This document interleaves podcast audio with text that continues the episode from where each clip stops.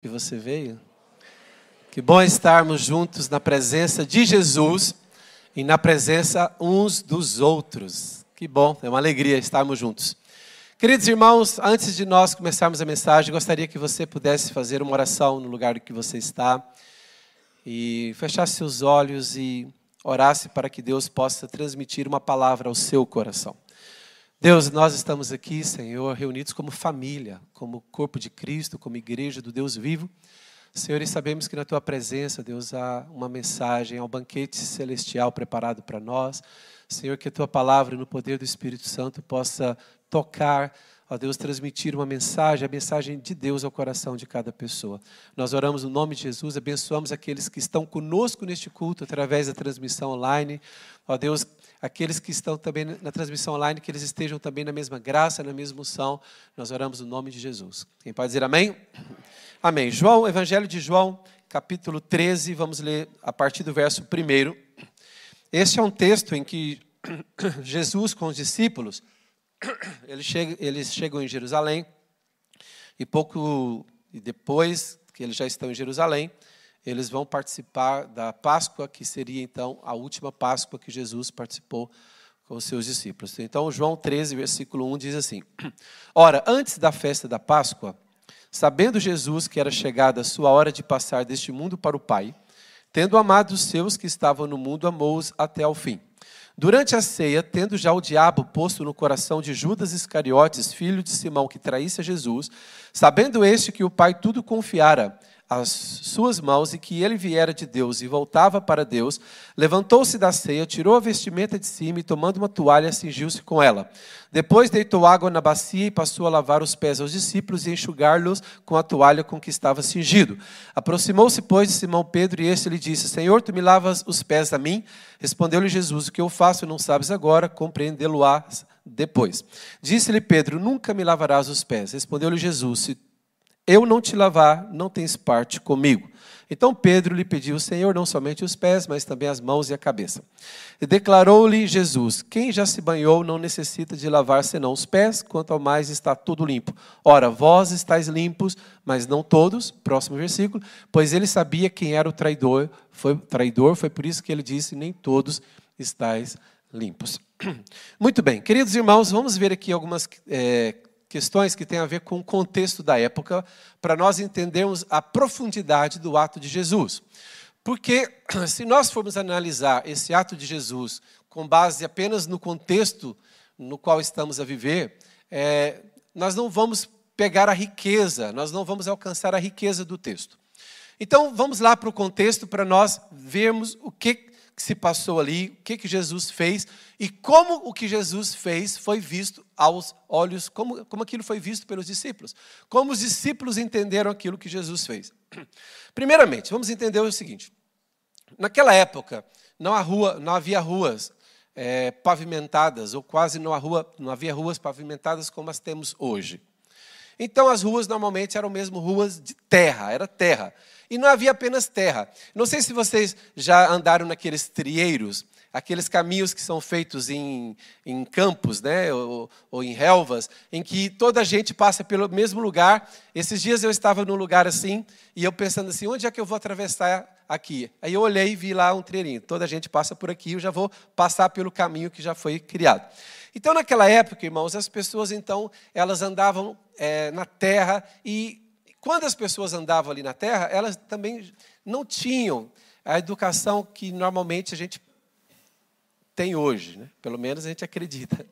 Então as pessoas jogavam coisas no chão. Então era terra e lixo, era muito lixo. Só para vocês terem uma ideia, no lugar onde eram crucificadas as pessoas, do lado de fora ali de Jerusalém, onde, onde as pessoas eram crucificadas, ficava ali aquelas coisas mesmo, ficava, ficava sangue, ficava terra, pedra, aquela coisa toda, e o povo andava naquilo. Primeiro contexto, então, é esse. Temos que entender que sempre que eles saíam para andar, para caminhar, eles caminhavam em lugares com terra e com pedras e lugares sujos. Segunda parte aqui do contexto para a gente entendermos. Eles não usavam tênis da Nike. Olha, eles não usavam tênis, é, é, sapatos fechados, como nós usamos hoje.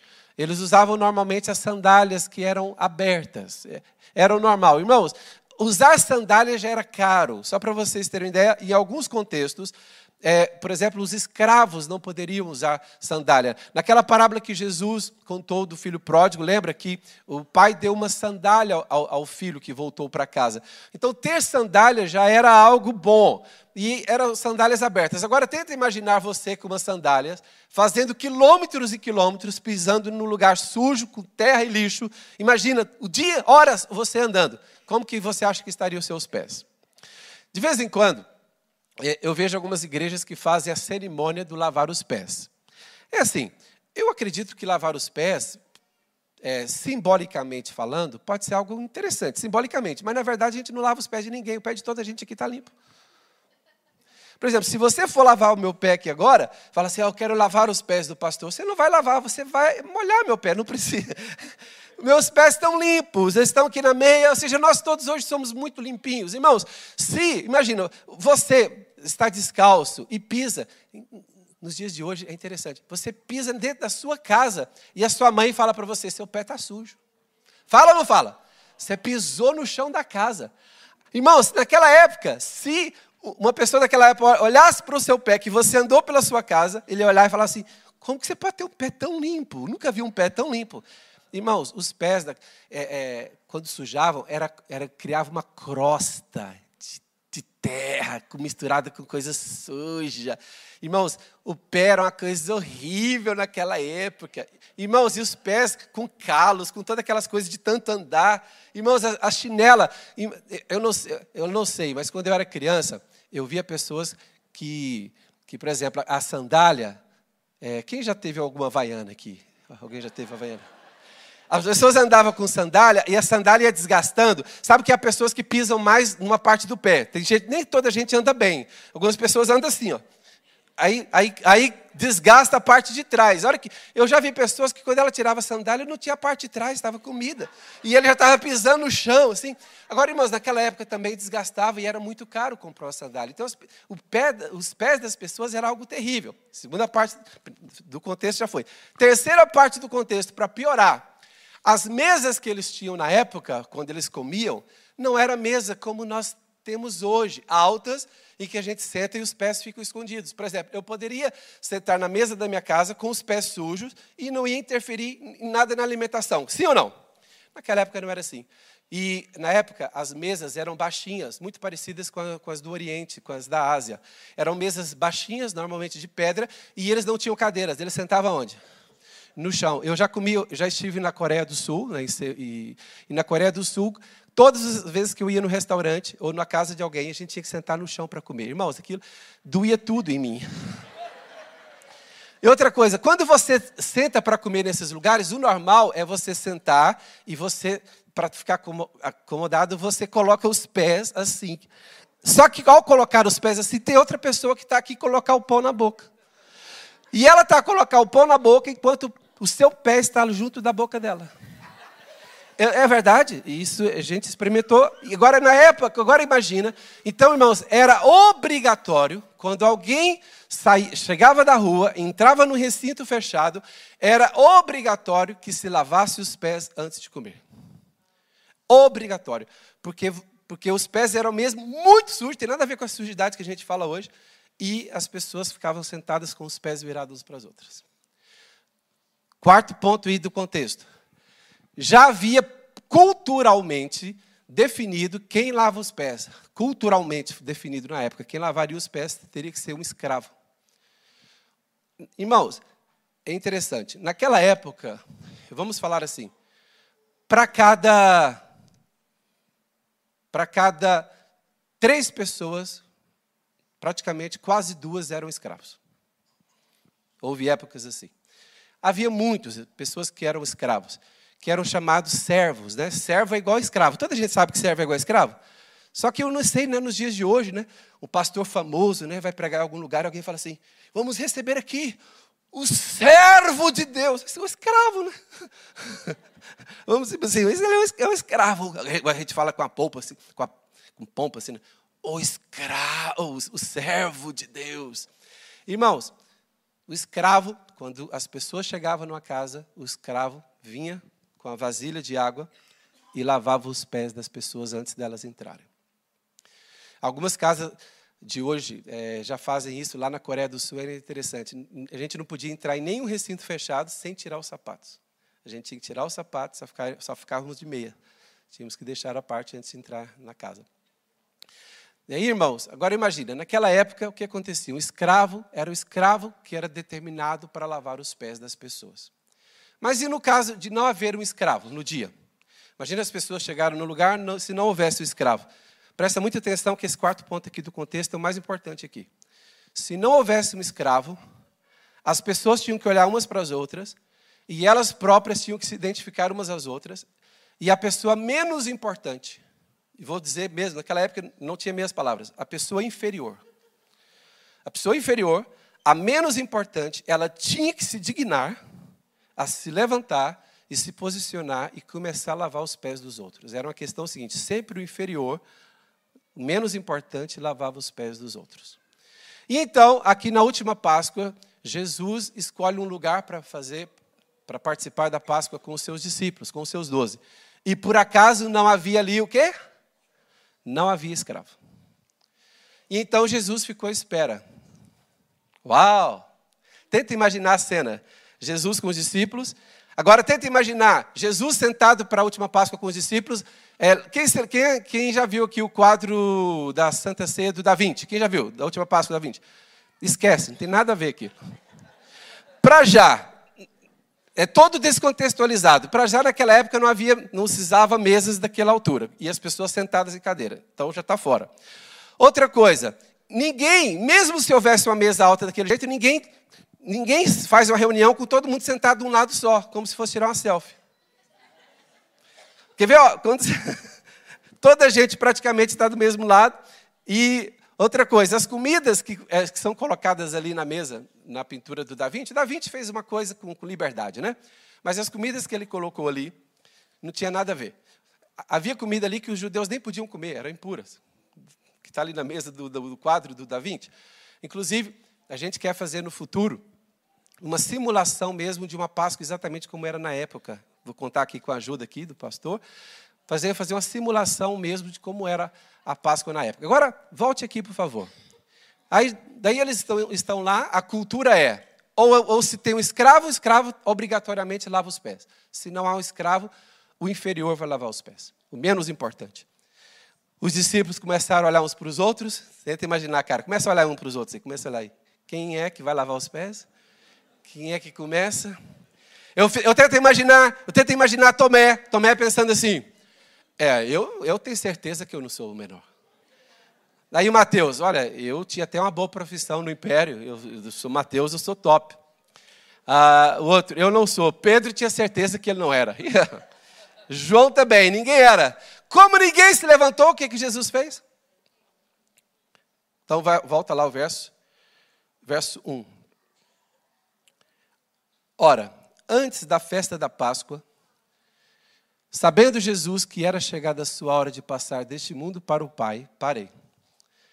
Irmãos, nenhum dos doze discípulos se prontificou a lavar os pés dos outros, porque ninguém queria se colocar como pequeno. Mas houve uma altura que a Bíblia diz que os discípulos se reuniram para discutir quem era o quê? O maior. O maior eles queriam saber quem era. O menor, estou fora, não, tô, não entro nessa disputa entre vocês. Mas para saber quem era o maior, houve uma discussão entre os discípulos. Até a mãe deles entrou no meio da discussão, porque estavam interessados em saber quem é maior. Mas é o seguinte: ninguém se prontificou. Jesus, então, tenta imaginar. Agora vamos nos colocar no lugar dos discípulos. A gente pensando assim, vai lá também, vai lá. O, o... Ninguém vai. Aí Jesus se levanta Olha lá o versículo 4. Vamos lá para o versículo 4. Rapidamente, verso 4. Levantou-se da ceia, tirou a vestimenta de cima e, tomando uma toalha, cingiu-se com ela, próximo versículo, e depois começou a lavar os pés. Como se lava os pés? Tem que fazer o quê?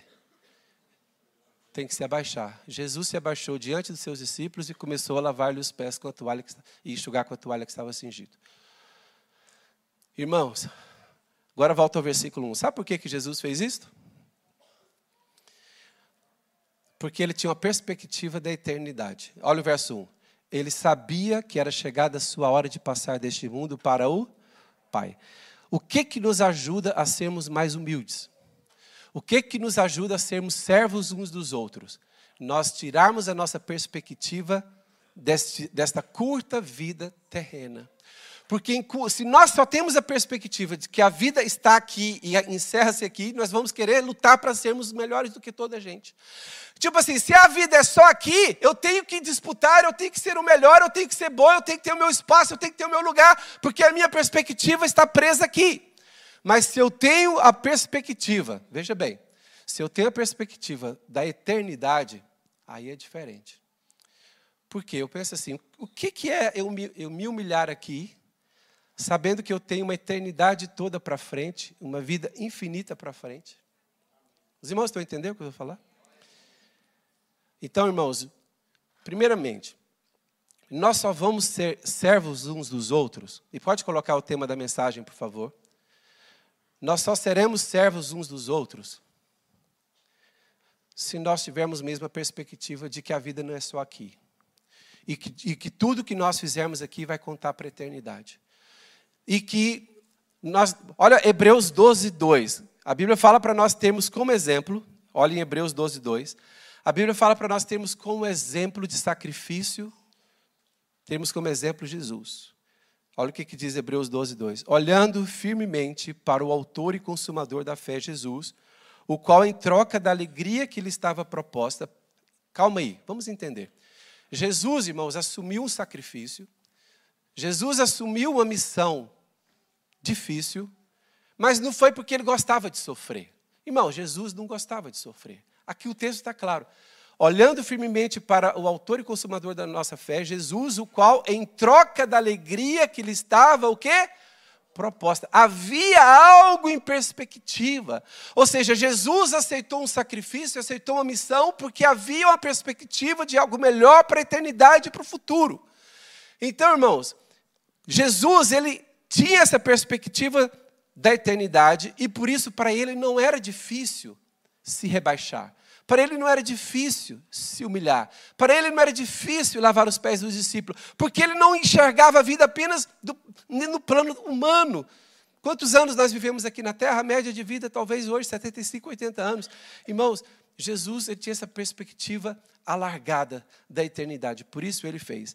Então, quem consegue viver, andar em humildade, servindo uns aos outros? Pessoas que realmente acreditam na eternidade. Pessoas que amam a Deus e amam a eternidade. Segundo ponto, segundo motivo. Versículo 3. Olha o verso 3. O que, que diz aí? Sabendo este que o Pai tudo confiara às suas mãos e que ele viera de Deus e voltava para Deus. Primeiro, segundo ponto é, em relação aqui, como uma pessoa pode ser humilde e servir aos outros. A pessoa tem que estar muito convicta da sua própria identidade. Irmãos, sabe por que, que nenhum dos doze discípulos lavaram, se, se posicionou, nenhum deles se posicionou para lavar o pé dos outros? Porque eles estavam ainda a lutar por uma identidade. Eles estavam ainda em guerra para para assumirem alguma identidade que eles não tinham. Mas Jesus já sabia quem era e já sabia o que tinha. Quem sabe o que é e o que tem não é abalado pelas circunstâncias. Vou dar um exemplo. Imagina que você tem um patrão grosseiro, mal educado, e o seu patrão colocou, humilhou você com palavras. Seu patrão disse: Olha, você não vale nada, você é isso. E o seu patrão colocou você lá embaixo. É claro, você fica triste. Alguns colegas seus ouviram aquilo. Mas é o seguinte: se você sabe quem você é, se você tem convicção da sua identidade, a sua vida não vai ser abalada. Você não vai se deixar, se deixar abalar por aquilo que os outros disseram, por, pela vergonha que você passou, pela humilhação que, que fizeram. Por quê? Porque você sabe quem é. Interessante que quando eu vejo esse texto aqui, esse verso 3, sabendo Jesus, né, que o Pai tudo confiar às suas mãos, o que, que o Pai confiou às suas mãos? Todo o universo. Eu fico imaginando se fosse um de nós, né? A continuidade do texto seria diferente. Porque aí fala: sabendo Jesus que o Pai tudo deu às suas mãos, e que ele viera de Deus e voltava para Deus, ou seja, ele era o cara. O verso 4, se fosse um de nós ali, que, como que seria o verso 4? Então eu, imagina assim, sabendo que o Pai me deu tudo, tudo é meu. e eu vim dele e vou voltar para ele. O ah, que, que eu ia fazer? Então, eu levantei a cabeça em orgulho.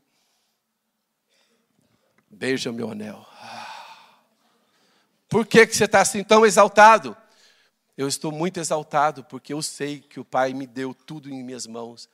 Eu sou rico, o Pai me deu ah, o universo e eu vim dele e vou voltar para ele. Então, por favor, se prostrem diante de mim. Então, aqui, beije aqui o meu anel e tal. Aí eu sinto interessante. Esta, isto seria aconteceria com qualquer ser humano normal. Mas a Bíblia, eu acho muito interessante a transição do verso 3 para o verso 4. A Bíblia fala: sabendo Jesus que o Pai deu tudo para ele, o que, que ele fez? Se humilhou. Ué, mas se o Pai deu tudo para ele, então ele tem que assumir o que o Pai deu para ele. Ué, ele sabendo de, de toda a riqueza que o Pai deu, o que, que ele fez? Se humilhou. Por quê? Porque quem tem convicção da sua identidade, quem está convicto da sua identidade, não tem que provar nada para ninguém. Não tem que mostrar nada para ninguém. E pode se humilhar. Há um pastor da nossa igreja que ele foi num país, porque, por exemplo, países de alguns países de África, cada país tem as suas próprias culturas, né? Alguns países de África, alguns países de Ásia, alguns países de América Central, por exemplo, e alguns da América Latina também. Em alguns desses países, eles diferenciam muito as pessoas pelas tarefas que elas fazem. Então, uma pessoa importante não pode fazer determinadas tarefas. Então, um pastor aqui do nosso ministério estava num país assim, e o pastor começou a fazer coisas, tipo lavar louças, fazer coisas, tipo assim, lavar a casa de banho, querer. As pessoas vieram para ele: não, o pastor não pode fazer isso, não, porque aqui na nossa cultura não, isso é muito mal. É como, é como se você deixasse de ter o valor que você tem. Ele falou assim: como assim? Não, pessoas que têm autoridade não podem fazer essas tarefas aqui. Aí ele falou: não, mas, mas então tem que mudar essa parte da cultura, porque eu vou fazer. Não, pastor, você tem que respeitar a nossa cultura. Ele falou: essa aqui, isso aqui é normal, sou um ser humano normal, eu quero fazer essas coisas. E, e é interessante que nós estamos a falar de século 21. Agora, imagina há dois mil anos atrás, irmãos. Tentem imaginar a profundeza do ato de Jesus. Porque quando eles chegam em Jerusalém, sabe qual é a expectativa dos discípulos quando eles chegam em Jerusalém? A expectativa dos discípulos é que Jesus fosse reconhecido pelos judeus de Jerusalém, que Jesus fosse reconhecido como Messias e que todos se prostrassem diante dele. Não foi o caso da recepção que Jesus teve. Osana, Osana, bendito aquele que vem em nome do Senhor. A expectativa dos discípulos é: vão reconhecer nele agora o Messias e agora toda a gente vai se prostrar diante dele. Aí Jesus frustra os planos dos discípulos, porque enquanto os discípulos esperam que toda Jerusalém se prostre diante dele, é o Messias, sabe o que Jesus faz? O Messias é que se prostra e lava os pés dos discípulos. Mais à frente, Jesus diz: Eu fiz isso para vos deixar o exemplo. Quem quiser ser o maior, que seja aquele que, que serve. Quem quiser ser o maior, seja aquele que, que serve. Sabe, irmãos, é muito difícil a gente alcançar o que os discípulos sentiram quando Jesus se abaixou. Mas por que, que Jesus se humilhou? Porque, irmãos, quem sabe quem é, quem tem convicção da sua identidade, não é humilhado por ninguém. Você é humilhado quando você pensa que você é alguma coisa. Mas quando você sabe quem você é, ninguém humilha você. É você que se humilha. E se alguém tentar humilhar você, vai se fracassar, porque você já se humilhou. Você chegou antes. você fez antes. É interessante Vamos ler agora os versos 6, 7 e 8. Olha o que, dizia no verso 6, 7 e 8. Quando Jesus lavava os pés de um discípulo, passava de um para o outro. Irmãos, eu tento imaginar os discípulos a chorar, os discípulos assustados. O que, que o Messias estava a fazer? Algo, algo de errado, ele, ele está a quebrar a nossa cultura. Jesus estava pronto para quebrar culturas que tinham que ser quebradas. E nós não temos que ter medo de quebrar culturas que têm que ser quebradas. Nós não podemos ir contra a nossa consciência. Sabe, em versículo 6, aproximou-se, pois, de Simão Pedro, e este lhe disse: Senhor, tu me lavas os pés a mim. Quando Jesus se humilhou, Pedro se achou o pior homem. Tu, tu lavas os pés a mim, verso 7. Respondeu-lhe Jesus: O que eu faço não sabes agora, compreendê-lo-ás depois. Verso 8: Disse-lhe Pedro: Todo sanguíneo é assim, né? Todo sanguíneo é 8 ou 80? Nunca Sanguíneo gosta muito do nunca. Jamais. Nunca me lavarás os pés. Eu nunca vou em tal lugar. Eu nunca farei tal coisa. Nunca me lavarás os pés. Respondeu-lhe Jesus: Se eu não te lavar, o quê? Não tens parte significa não tens mais aliança comigo. Uau! Então esse princípio aqui é muito importante, irmão. Sabe o que esse princípio significa?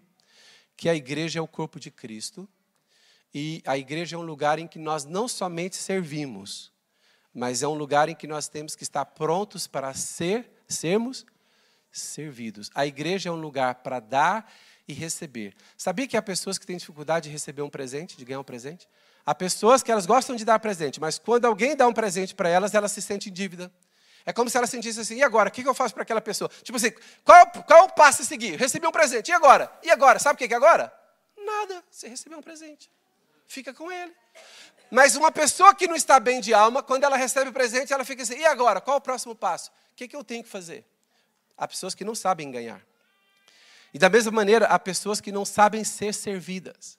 Elas gostam de servir o tempo todo, mas elas, quando alguém vai servi-las, elas não gostam. E isso, olha, enquanto elas servem, elas são humildes, mas enquanto elas não aceitam ser servidas, elas não são humildes. Como, como que pode uma pessoa ser humilde por isso serve, e orgulhosa porque não aceita ser servido. Porque quem não aceita ser servido tem orgulho. Por quê? Porque na, sua, na, na nossa concepção, se alguém nos serve, é como se nós tivéssemos a precisar de alguma coisa. E nós não queremos dar, é, tipo assim, estarmos vulneráveis. Eu não quero que alguém pense que eu preciso de alguma coisa. Por exemplo, já teve irmãos que já se voluntariaram para servir alguma coisa lá na nossa casa, fazer alguma coisa, na época com as nossas crianças pequenas. Olha, deixa eu cuidar da sua criança, deixa, deixa eu servir. Irmãos, às vezes é, difícil a gente aceitar os outros nos servirem. Mas igreja é isto. Hoje é dia de Santa Ceia, é dia de falar de comunhão, de igreja, de servir uns aos outros. Sabe, irmãos, igreja é um lugar que nós devemos aceitar que os outros nos sirvam, sem orgulho, sem, sem medo de que os outros vão cobrar. Simplesmente, igreja é um lugar que nós amamos uns aos outros. Vamos ver aqui alguns textos bíblicos. É, 1 Pedro 4,10, rapidamente, 1 Pedro 4,10, olha o que diz. Serviam uns aos outros, cada um conforme o dom que recebeu. Ou seja, Jesus deu exemplo e nós temos que servir uns aos outros na casa de Deus. E agora outro texto, Romanos 12, 10. Olha o que, que diz Romanos 8, 10. Amai-vos cordialmente uns aos outros com amor fraternal, preferindo-vos e quem, hein? Em honra uns aos outros. Isso, nós vamos fazer isso aqui hoje. É o dia de Santa Ceia, é um dia de comunhão, é um dia de amarmos, de, de, demonstrarmos esse amor que nós temos, de demonstrar a honra que nós temos uns pelos outros. Mas agora eu quero dar um passo a mais aqui, um passo à frente, que é o versículo 10. Porque no versículo 10, Jesus traz algo diferente de tudo que estava acontecendo até o versículo 9. Por quê? Olha o versículo 10, rapidamente. João 13, 10. Olha o que, Jesus diz. Declarou-lhe Jesus. Quando Pedro, ah, vamos ver aqui o Pedro sanguíneo. Olha o versículo 9. Quando Jesus disse, volta ao 9, por favor. Quando Jesus disse: Se eu não lavar os seus pés, você não tem aliança comigo, você não tem parte comigo, o que, é que o sanguíneo respondeu? Ah, Senhor, então não lava só o pé, não. Lava as mãos, lava a cabeça, sanguíneo é, é 880. Vamos, faz tudo. Jesus faz barba e cabelo e barba, faz tudo. Olha, mas Jesus, quando Pedro disse para ele lavar as mãos e a cabeça, qual é a resposta de Jesus? Para mim, eu quero me deter agora na mensagem para a gente ir para a conclusão nesse versículo 10 que é tremendo.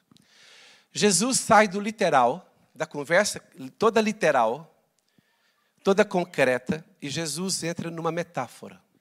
Então Jesus disse assim: declarou-lhe Jesus: quem já se banhou não necessita de lavar senão os pés.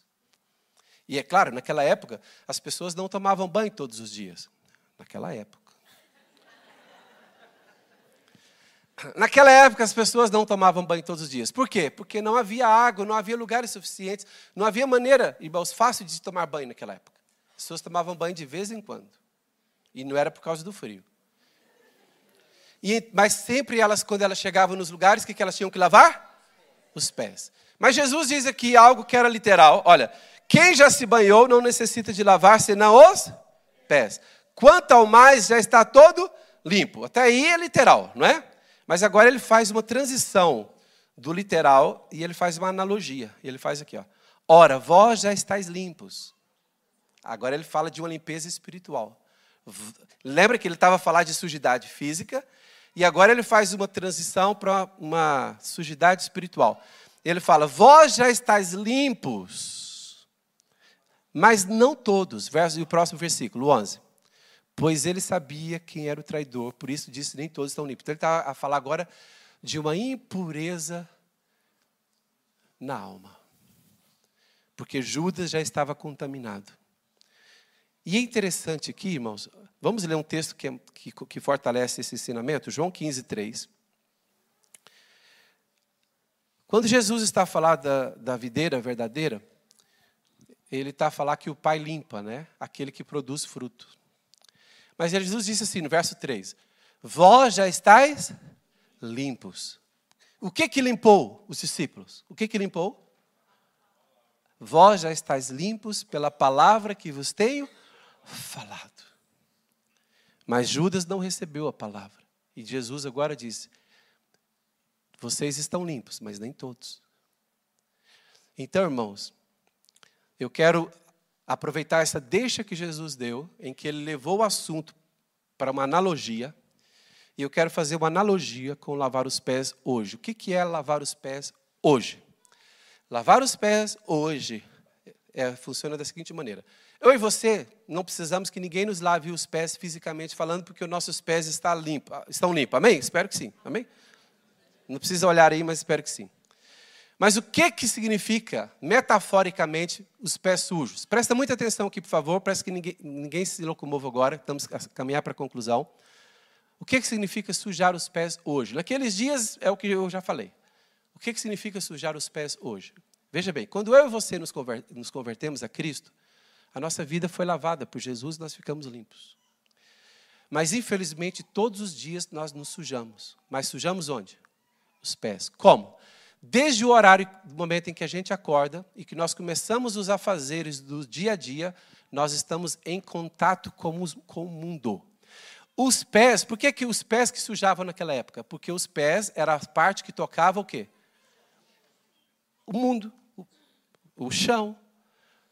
Agora, espiritualmente falando, é, com essa analogia, eu e você todos os dias, nos afazeres da vida, nós andamos, vamos para o trabalho, vamos para a escola, vamos para a faculdade, vamos para uma reunião, vamos para o supermercado.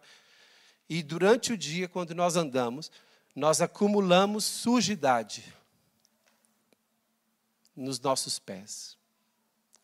E quando nós chegamos no final do dia, nós entramos em casa, nós precisamos lavar os pés. Com o quê? Com a palavra de Deus. Vós já estáis limpos pela palavra que vos tenho falado. Sabe, irmãos, não tem como. Todo crente que é santo, no dia a dia, por exemplo, você está no meio dos seus colegas, os seus colegas de trabalho falam palavrão. Falam ou não falam? Falam coisas maliciosas? Falam ou não falam? Propõem coisas estranhas? Propõem ou não propõem? Veem coisas estranhas no WhatsApp deles? Vê ou não vê? Você está andando na rua, vê um, vê um outdoor com uma coisa que é tentadora. Você abre uma revista, tem uma coisa que é tentadora. Você entra nas redes sociais, tem uma coisa ali. Ou seja, o dia a dia, nós estamos, irmãos, a, a, acumular a sujidade deste mundo. Os irmãos estão a acompanhar ou não? No dia a dia, nós estamos a acumular a sujidade do mundo. Se você não parar para lavar os seus pés, você vai ficar imundo, você vai ficar impuro. Você precisa parar para lavar os seus pés. Mas melhor do que isso, você precisa deixar que alguém lave os seus pés. E quando você sai da sua casa e vem para um culto como esse, é como se você deixasse alguém lavar os seus pés. Hoje eu estou usar a palavra de Deus para lavar os seus pés. Mas quando você vai no grupo de vida, um grupo com menos pessoas, é melhor ainda. Por quê?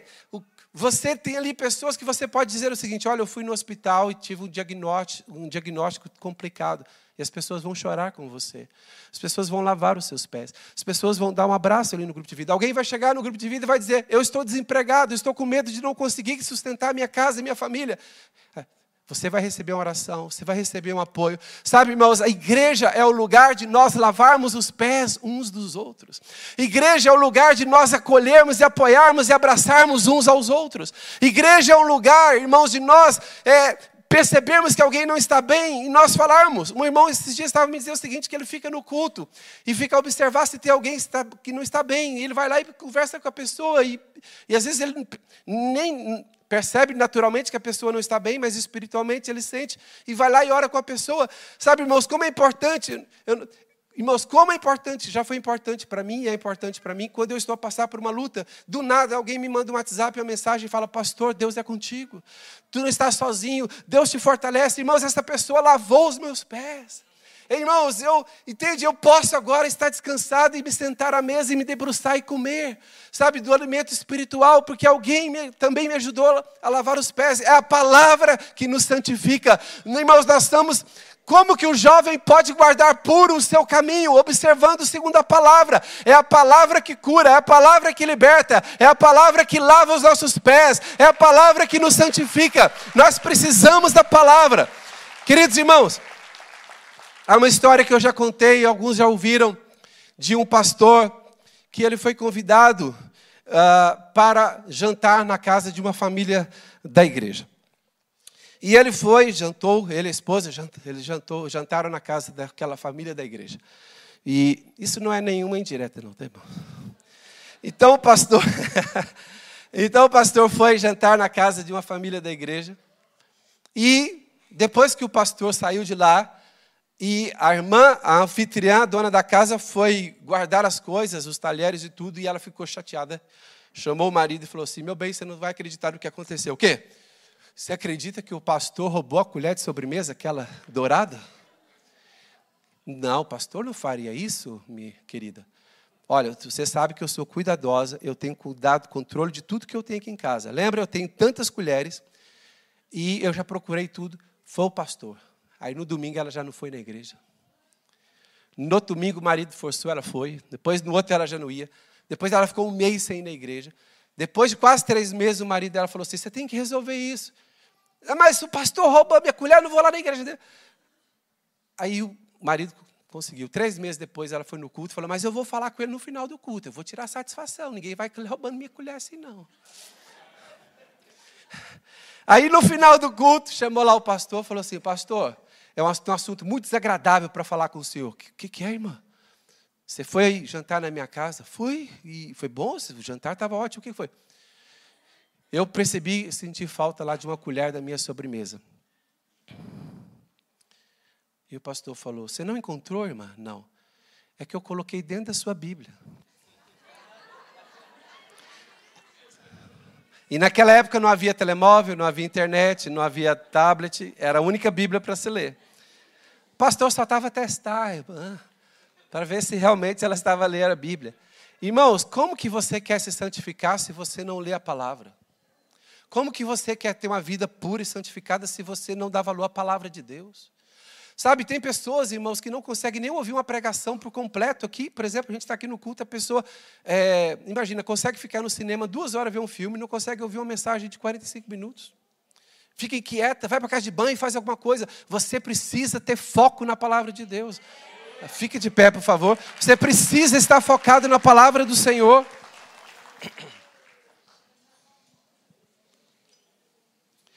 Aleluia.